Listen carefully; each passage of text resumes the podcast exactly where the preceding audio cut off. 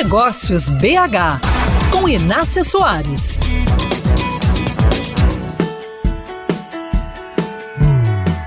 O varejo nunca sossega em uma estratégia só, e nem pode. Muda-se a tecnologia, o comportamento do consumidor e a loja precisa ir na mesma direção, sob pena do mercado achar que ela parou no tempo. As discussões internacionais apontam para a necessidade do varejo oferecer a melhor experiência de compra ao consumidor, já que rapidez e preço mais competitivo são as qualidades marcantes do e-commerce. Conversei com a empresária Amanda Coelho sobre o assunto logo após ela retornar da maior feira de varejo do mundo, a NRF, realizada nos Estados Unidos.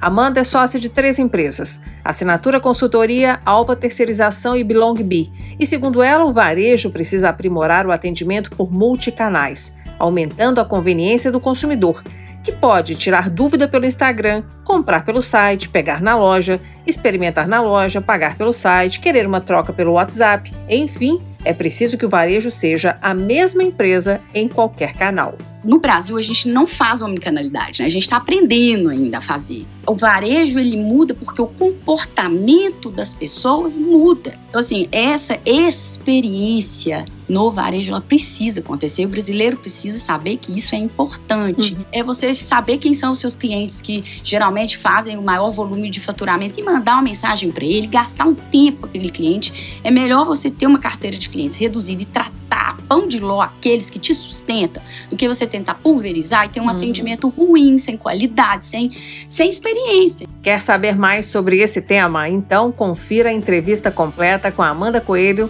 lá no meu canal no youtube.com/barra mesa de negócios. Acesse, inscreva-se e aproveite todo o conteúdo para se tornar um gestor melhor.